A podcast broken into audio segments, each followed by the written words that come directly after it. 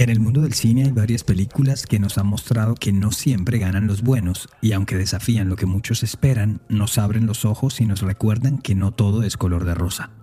Es así como el Joker en The Dark Knight se robó todo el dinero de la mafia, corrompió al político estrella de Ciudad Gótica e hizo que el mismísimo Batman decidiera retirarse de su vida como vigilante cuando entre otras le mató a su amada Rachel o cómo el novato detective David Mills descubrió con horror que él era la última ficha, la jugada maestra del asesino serial al que perseguía en Seven, o cómo el terrible criminal de No Country for Old Men, interpretado por Javier Bardem, se escapó al final de la película cuando parecía que su destino estaba sellado. O sin ir más lejos, en la guerra infinita de los Avengers, el temible Thanos se llevó puesto prácticamente a todos los superhéroes del universo Marvel en una muestra más de que no siempre los superhéroes son los que ganan. Y como dicen por ahí, no todos los héroes usan capa. A veces el único poder que tienen es la convicción, el deseo de justicia, y con eso se van hasta el final del camino, aunque a veces este no sea como lo esperaban. Yo soy Luis Badel y en este episodio de Crímenes Bizarros hablaremos del falso suicidio de Nancy Mestre, la joven que salió a festejar la Nochevieja de 1993 con su novio y terminó muerta con las primeras luces del año, en una historia que hoy, casi tres décadas después, aún no termina. Esta historia nos fue sugerida por Jasmine Steiner Moyano a través de un mensaje que nos dejó en Instagram en arroba crímenes bizarros. Así como ella, si quieren proponer un tema o simplemente saludar, arroba crímenes bizarros en Instagram, en Facebook y en TikTok. Y por supuesto, pasen la voz entre sus amistades. A Jasmine y a todos los que nos han escrito hasta hoy, muchas gracias. Siempre será bueno saber de ustedes. Y ahora, a la historia de hoy.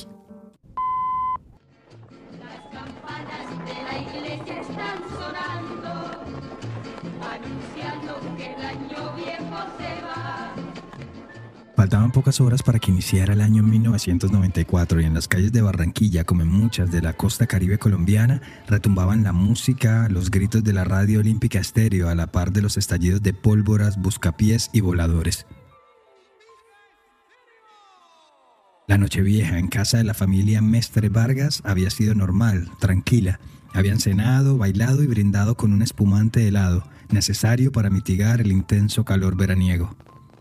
En punto de las 12 de la noche empezó la bullaranga y fue entonces cuando Martín Mestre Yunes y Nancy Vargas Jaraba se fundieron en un abrazo con sus hijos, Martín Eduardo de 22 años y Nancy de apenas 18 y durante un rato festejaron y cantaron por el nuevo año. Esa noche Martín le había dado permiso a su hija para irse de fiesta, pero solo después de que terminaran los pitos, la pólvora, y con la condición de que tenía que volver a casa a las 3 de la mañana. La joven, de una belleza impactante y alumna de último año del prestigioso colegio Marymount, estaba radiante y terminándose de arreglar.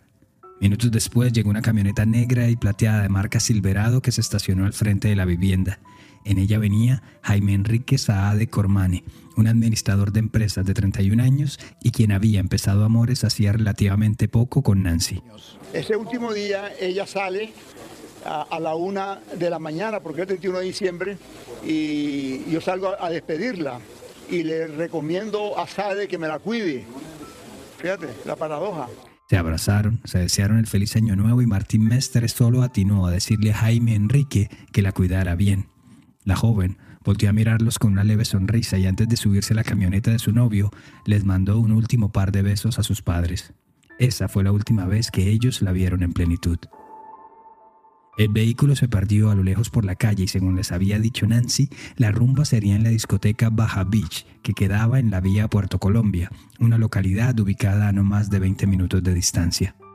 Solo fue hasta pasadas las 5 de la mañana de ese primero de enero cuando Martín se despertó de un salto y verificó que su hija no había llegado a la casa. Le avisó a su esposa y de inmediato se subió a su auto y salió con dirección a la discoteca para ver si se los encontraba. Pero no tuvo suerte. Entonces se dirigió a la casa de Jaime y por un momento respiró algo tranquilo cuando vio que la camioneta del novio de su hija estaba estacionada en la calle. Aún no amanecía en su totalidad, pero sin ningún tipo de pena, Martín timbró la casa de los Saade y fue recibido por la madre de Jaime, Emilia, quien lucía nerviosa y un poco fuera de sí. Varios reportes de la época afirman que la mujer parecía estar trapeando el piso y que había manchas frescas de sangre en el lugar.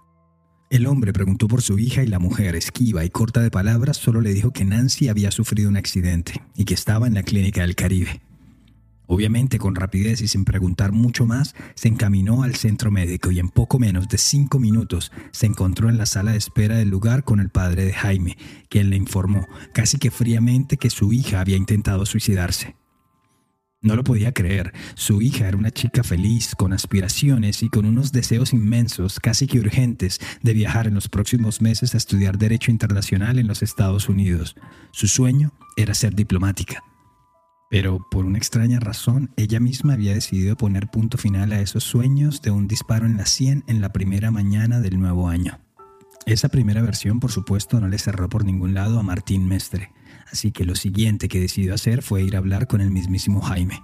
Pero el novio de su hija ya no estaba allí, y tampoco su camioneta.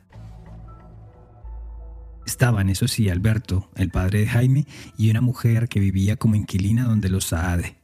Acá hay que decir que Jaime vivía en un apartamento que había construido en la planta alta de la casa familiar, así que ni su padre ni la inquilina tenían certeza de lo sucedido. Y en ese instante, literalmente empezó una agonía que se extendió por siete días más. Nancy Mariana Mestre nunca más abrió sus ojos o volvió a sonreír, y pese al esfuerzo del personal médico, nunca despertó. finalmente falleció el 9 de enero de 1994.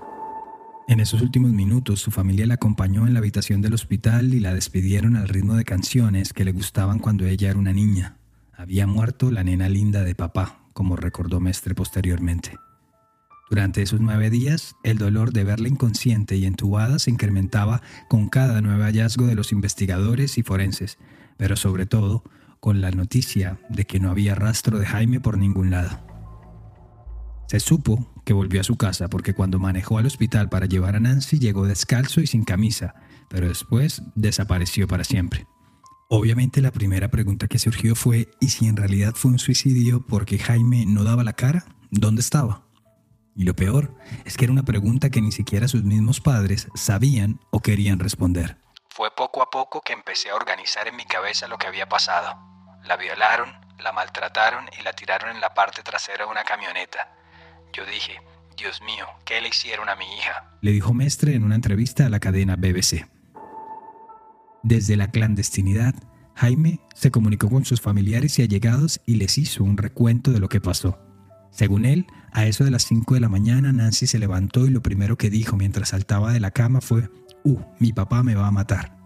Acto seguido, él se levantó de la cama y se entró a la ducha, hasta que a los pocos minutos el ruido sordo de un disparo retumbó al otro lado de la pared.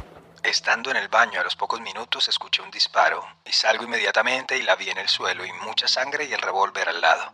Ella estaba sin ropa. Yo impresionado bajé corriendo a la casa de mis padres, gritando y pidiendo ayuda, que creo que los vecinos escucharon mis gritos. Explicaría Jaime Saade después en una carta escrita con su mismo puño y letra. Pero el dolor se iba mezclando con horror con cada nuevo hallazgo de las pericias de forenses e investigadores. Primero que todo, según quedó consignado en la clínica, a Nancy la llevaron desnuda, envuelta en una sábana y con el pelo lleno de tierra, pasto y hojas secas, como si hubiese estado acostada a la intemperie antes que en una cama. Luego, el reporte de la autopsia reveló que el cuerpo de Nancy presentaba excoriaciones en la parte interna de los muslos, en la zona vaginal, en uno de los senos, en ambos brazos, en el talón y hasta en uno de los juanetes. Asimismo, este determinó la existencia de dos de sus uñas quebradas, con lo que parecía ser piel o tejido humano bajo ellas. Los peritos recopilaron varias muestras de semen, pero nunca se pudo hacer el estudio de hemoclasificación para comprobar si Nancy había sido violada por uno o varios hombres. A ver, en ese punto de la investigación y los análisis, lo único cierto que había para indicar la presencia de un tercero fueron unos rastros encontrados de sangre en el cubrelecho de la cama de tipo A positivo que no coincidía ni con el de Nancy o el de Jaime. Pero lo peor estaría por llegar. El informe de balística dejaba en evidencia que la versión del suicidio no había sido más que una mentira. Si bien es cierto que Nancy Mariana tenía los residuos propios de la pólvora que quedan luego de disparar un arma de fuego, estos estaban en su mano izquierda, mientras que el tiro lo tenía en la sien derecha. Así que a menos que Nancy fuese una experta contorsionista, era imposible entender que ella, siendo derecha, se hubiera disparado con la mano izquierda en el costado contrario de su cara. Según el fiscal que manejó el caso, Luis Felipe Colmenares Russo, la mano fue colocada a manera de protección. Y aunque un poco críptica esta afirmación, no es muy atrevido asumir que quien le haya disparado a Nancy tomó el revólver y se lo puso en su mano con la intención de hacerlo todo más creíble. Y si aún con Nancy estando viva Jaime Saade no aparecía, lo cierto es que una vez murió la joven, a su novio y principal sospechoso se lo tragó la tierra. Como lo resumió el padre de la fallecida, Jaime inició su vida el mismo día del asesinato y nunca más se lo volvió a ver en el país. Aún así, la justicia siguió su curso y dos años y medio después, el juez once penal del circuito de Barranquilla, José Faustino Pareja, condenó a Jaime Saade de Cormane, pese a estar desaparecido, a una pena de 27 años de prisión. Las pruebas eran contundentes. A Nancy la habían violado y le habían pegado un tiro en la sien. Si más personas habían estado involucradas, era una verdad que Nancy se había llevado a la tumba y Saade a la clandestinidad. Luego del fallo, el caso empezó a verse adornado por todo tipo de versiones que circulaban en voz baja por las calles barranquilleras.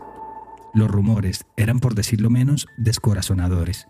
Uno de ellos afirmaba que a Nancy le habían dado ese disparo y posteriormente la habían arrojado en un descampado sobre la misma vía que conduce la discoteca, una zona por ese entonces llena de terrenos baldíos. Como que Sade consultó a alguien Entiendo que fue un abogado y le dijeron que si estaba loco, que cómo la sacaba de su casa y después la iban a encontrar en un monte. Le diría Martín Mestre después al diario El Heraldo. Otro de los rumores lo recordó Nancy Madre al canal Record TV de Brasil. Essa jovem se aproximou e contou que era madrugada quando ela escutou uma discussão. Homens falando, discutindo e até meio alterados. En el hospital, una mujer que me dijo que era estudiante y que estaba de inquilina en la casa de los Saades se me acercó y me dijo que había escuchado un alboroto de voces esa mañana, en la que varios hombres lastimaban y golpeaban a una mujer en un intenso forcejeo que terminó de repente con el ruido del disparo. Y aunque parecía ser un testimonio contundente, agregó la madre, cuando la mujer se presentó ante la justicia, cambió su versión y dijo que nunca antes me había hablado y que nunca me había visto en la vida. Y sin duda el rumor más esparcido fue que una vecina de los Saade había visto a Nancy sola, afanada, esperando en la camioneta y tocando la bocina sin control, llamando a su novio. Pero al no obtener respuesta de él, entró de nuevo a la casa y ahí fue cuando lo encontró a otros amigos en una bacanal tomando licor, haciendo drogas y teniendo sexo con hombres maquillados y vestidos como mujer. Y entonces ella subió y encontró varios hombres allí maquillados, vestidos de mujer y que como que se besaban entre ellos. Y entonces cuando ella iba a salir corriendo, le dijeron, no la dejes ir, que nos vio y va a contar que somos homosexuales. Acá hay que aclarar que era 1994 y en ninguna de las fuentes consultadas se referían a estos presuntos acompañantes como travestis o transexuales o cualquiera de las actuales denominaciones de género. Lo que sí era cierto es que en esa época en la alta sociedad barranquillera el tema homosexual no solo era un tabú, sino que también estaba mal visto.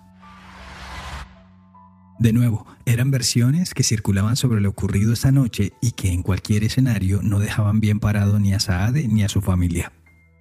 En medio del dolor, los Mestre Vargas mantenían la esperanza ciega en que la investigación o la búsqueda del responsable de la muerte de Nancy avanzara de alguna forma, pero no sucedió así.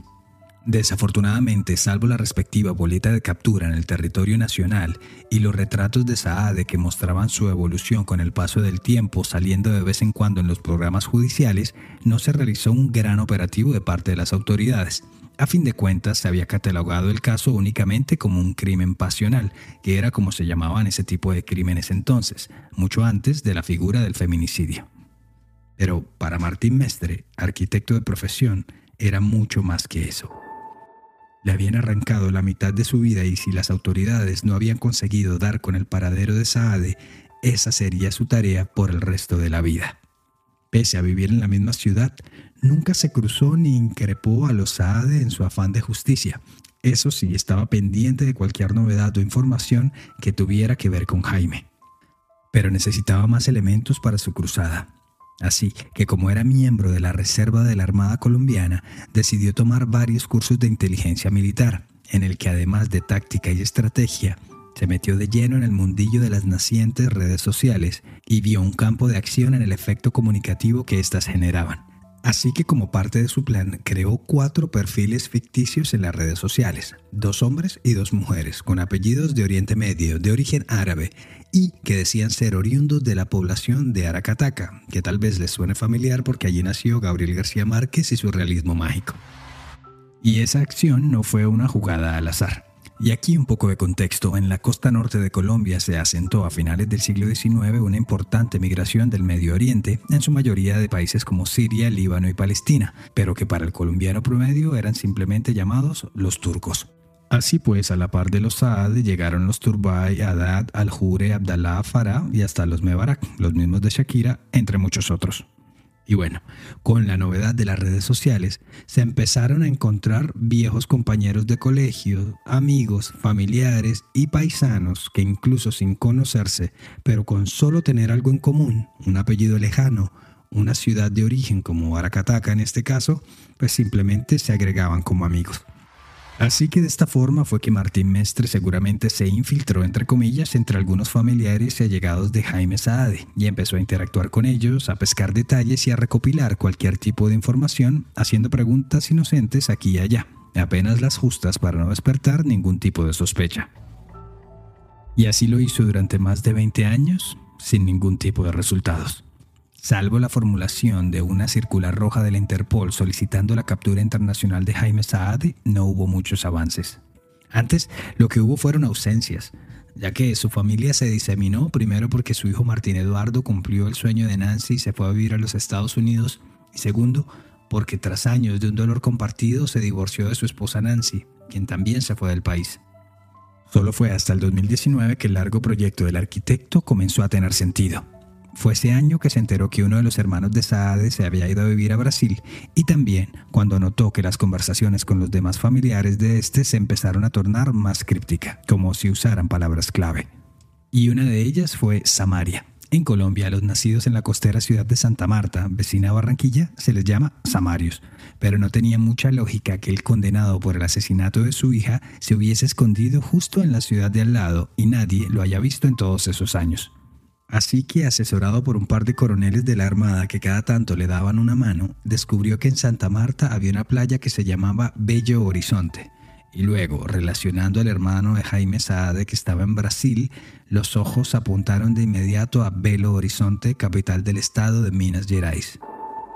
Con su carpeta de hallazgos, convenció a la Interpol Colombia de contactar a su similar en Brasil y tras semanas de ires y venires, los uniformados brasileños encontraron allí a un hombre que podía corresponder al sospechoso. El sujeto en cuestión se llamaba Enrique dos Santos Abdala, de profesión médico, casado y con dos hijos, pero había que comprobarlo. Estaba tomando unas bebidas, deja en uno de sus vasos sus papejos de alpilares Así es como ante la duda pues se hace un ejercicio judicial allá en Brasil, hacemos el cotejo de las decatilares acá en Colombia y logramos establecer que era esta persona. Así dijo en la rueda de prensa el coronel Carlos Currea de la Interpol Colombia. Las huellas digitales hicieron un match perfecto. Luego de 27 años había renacido de la nada Jaime Saá de Cormane, quien fue detenido prontamente por las autoridades brasileñas. De esta forma recordó Martín Mestre cómo vivió ese momento. Yo me arrodillé y comencé a darle gracias a Dios. Dios mío, 27 años se va a hacer justicia. Y llamé a Martín, él vive en Estados Unidos, y la mamá, quien vive en España, estaba con él ahí, y los tres comenzamos a llorar, darle gracias a Dios. El siguiente paso lógico para la familia Mestre era la extradición a Colombia de Jaime Saá de Cormane, donde lo esperaba una condena vigente. Y si ya habían esperado lo más, pues qué más daba tener que esperar un par de meses a que la justicia de ambos países se pusiera de acuerdo. Pero aunque había una condena vigente en Colombia en su contra, el delito no se había cometido en Brasil. Y por si fuera poco, en ese país, este tipo de crímenes prescriben a los 20 años, así que la decisión estaba en manos de los cinco magistrados del Supremo Tribunal Federal de ese país. Pero, en un giro inesperado de la historia, se presentó un empate, dos a favor y dos en contra de la extradición. Y el quinto magistrado pues estaba de vacaciones y según la legislación local, en caso de un empate, la decisión siempre ha de favorecer al condenado. Así que un largo esfuerzo, una búsqueda incansable de casi tres décadas de un padre destrozado por el asesinato de su hija, se quedó truncado por un formalismo. Pero al menos ya sabía dónde estaba el responsable. El abogado de los Mestre en Brasil, Bruno Barreto, dijo en el diario Globo que la falla del tribunal estuvo en que como la extradición es una medida de cooperación judicial internacional y no un juicio penal, debieron haber esperado el regreso del quinto magistrado que estaba ausente para realizar la votación. Y también a que pese a que no se cometió el delito en Brasil y ya habían pasado los 20 años para su prescripción, los magistrados ignoraron la reincidencia criminal de Saade, a quien pillaron con documentos falsos con el nombre de Enrique dos Santos Abdala. Y aunque no era un homicidio, era un delito al fin, era falsificación de documentos públicos, así que por lo menos eso le daría una pequeña temporada tras las rejas mientras se tomaba alguna decisión en torno a la extradición. Justamente desde la cárcel fue que Jaime escribió una carta de tres páginas dirigida a los familiares de Nancy, donde insistió que la joven se suicidó que a ella le gustaba jugar y manipular su revólver y del miedo que ésta sentía hacia su papá. Es más, hasta había contado que en diciembre de 1993 la joven estaba deprimida porque se había practicado un aborto meses antes de que empezaran a salir. De igual forma, en el recuento de datos anecdóticos y hasta inútiles, Saade menciona en su carta el hecho de que tomaban alcohol, solían consumir cocaína y tener relaciones sexuales en ese estado. Dichas palabras, como era de esperarse, no fueron muy bien recibidas por los Mestre. No entiendo el afán de ese asesino convicto y de su familia con los últimos escritos ofensivos a la memoria de mi hija. Si quieren lavar el apellido Saade, este no es el camino. Tuvieron 26 años para hacerlo, le dijo Mestre a una radio colombiana. Eran palabras hirientes y a esas alturas ya no tenían ningún sentido. Lo único relevante para ellos era que Saade cumpliera su condena. Y si hubo algo de valor en esa carta fue que Saade explicó lo que hizo después de dejar a Nancy malherida en el centro médico. Pensando en volver a la clínica. En ese instante escuché afuera unos gritos del papá de Nancy llamándome ofuscado y entré en pánico. Debido a eso salí por el techo de la casa a la calle, paré un taxi y me fui para Aracataca. Y agregó. Al día siguiente regresé a Barranquilla queriendo resolver la situación. Al darme cuenta que las cosas estaban muy complicadas para mí, resolví irme, porque yo no iba a pagar por lo que no hice, y me fui para Bogotá para un hotel. Al día siguiente, es decir, el 4 o 5 de enero, viajó de Bogotá a Leticia, la capital del departamento del Amazonas, al sur del país, y de allí cruzó caminando la calle que literalmente separa Brasil de Colombia en la localidad de Tabatinga por supuesto, donde no existe ningún tipo de control fronterizo, ya que con la isla peruana de Santa Rosa funciona una suerte de triple frontera. Cuando se enteró que Nancy había muerto, decidió quedarse para siempre en el Brasil. Se me vino el mundo encima. Yo no me sentía preparado para enfrentar la situación. Me arrepiento todos los días de no haberme quedado, mas el miedo y el pánico jugaron en mi contra. Espero que entiendan el tamaño de la tragedia dice Saade casi al final de la carta. Pero es una tragedia que no solo envuelve a los Mestre, sino en parte también a su familia, y a su esposa y a sus hijos brasileños, a quienes, al parecer, según dijo la esposa al programa Domingo Espectacular, estaban enterados de lo que sucedió en Colombia esa madrugada del primer día de 1994. Ele me contou que estava sendo cuidado injustamente, que ele socorreu a menina, né, levou para o hospital, inclusive é, o pai, ele e uma inquilina que morava junto com eles. Eles foram. Me contó que estaba siendo acusado injustamente, que él la socorrió, la llevó al hospital con su papá y con la inquilina. Le dijo la mujer al programa Domingo Espectacular a la vez que pidió reserva de su identidad. Y de nuevo, si bien es cierto que él manifestó otra versión de los hechos y su esposa y sus familiares le creen, pues las pruebas forenses afirman lo contrario. Así que al menos para la ciencia y la justicia, la versión del suicidio es simplemente improbable. A esta altura del partido, solo él sabe bien qué fue lo que pasó esa madrugada. Así, de labios para afuera, sigue insistiendo con su inocencia y con su versión. Pero la película todavía no acaba. Aún queda una chance, mínima pero chance al fin, de que los Mestre obtengan un final feliz. Pese a que el gobierno de Colombia, siguiendo lo que dice la normativa internacional, no apeló la decisión de no extradición de parte de Brasil, junto con su defensor en Brasil, Bruno Barreto, y un bufete de abogados internacionalistas basado en Washington, D.C., trabaja en la búsqueda de nuevos elementos y jurisprudencias que de alguna forma permitan que se haga justicia antes de que se cumpla el final de la condena. Y es que en julio de este 2023 se cumplen los 27 años de prisión que le dieron a Jaime Saá de Cormane, culpable de los delitos de homicidio y violación. Así que literalmente el caso ha entrado en una cuenta regresiva y familiares y abogados están luchando a contrarreloj. Pero tal como lo ha dicho Martín Mestre, pase lo que pase, el dolor en su familia nunca terminará si ese amor y si esa persistencia de un padre durante décadas logra que se haga justicia, apenas será una leve brisa en el desierto. Una cosa que yo tenía que hacer como padre, como persona, como hombre, es que el dolor no se me quita. Es más, cuando el tipo venga, pues eh, eh, el dolor va a continuar. Ya lo dirá la historia, si esta vez también los villanos se saldrán con la suya. Gracias por llegar al final de esta edición de Crímenes Bizarros, un podcast de Iguana Media. El episodio de hoy fue escrito y producido por mí, Luis Badel. Y ya saben, si quieren proponer un tema o simplemente saludar, lo pueden hacer en arroba Crímenes Bizarros en Instagram, Facebook y TikTok. Siempre será bueno saber de ustedes. Nos escuchamos a la próxima. Para mayor información sobre el tema de hoy, visita iguanamedia.net.